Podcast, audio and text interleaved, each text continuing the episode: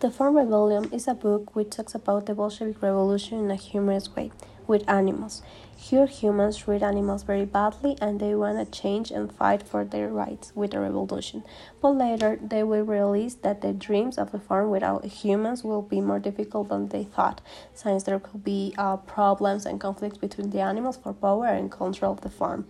In this book, the leaders are the pigs, then come the other animals that are horses, chickens, sheep, donkeys, goats, etc. The leaders that are the pigs try to manipulate and convince the animals to grow their self-esteem to achieve a revolution on the farm because of all the injustice that humans do to the animals. An atmosphere of anger, injustice, and disappointment is demonstrated in this part of the book, as everyone being uh, to release the reality due to talk and what exposed in this meeting. The animals realize that the only way to change the future could be to eliminate humans, supposedly. In the end, they will realize that the only enemies are themselves.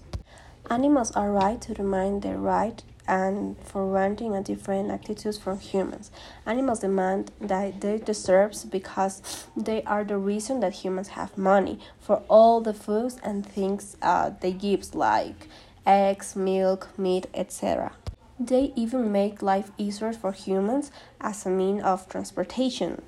But uh, the humans in this book do not think of animals as living beings, but they only um, see them as sources of income, money, nothing more.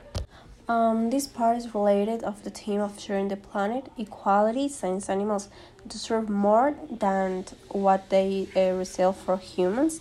They sacrifice their life, their family, their space, and their production only for the well-being of humans.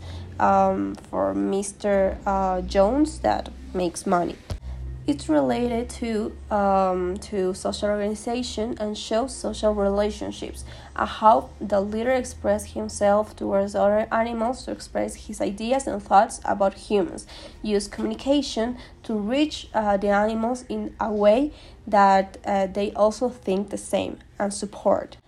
It is also related to social organizations and it talks about uh, issues uh, such conflicts and rights because animals ask for better behavior from humans.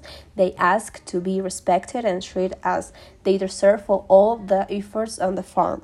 Sometimes the desire for power surpasses the past. Quick actions without thinking have bad consequences. Sometimes bad things are necessary to learn from the reality. This is what the book shows us. We have to fight for what we deserve, no matter what we must be clear about our value and makes our self-respect to ours.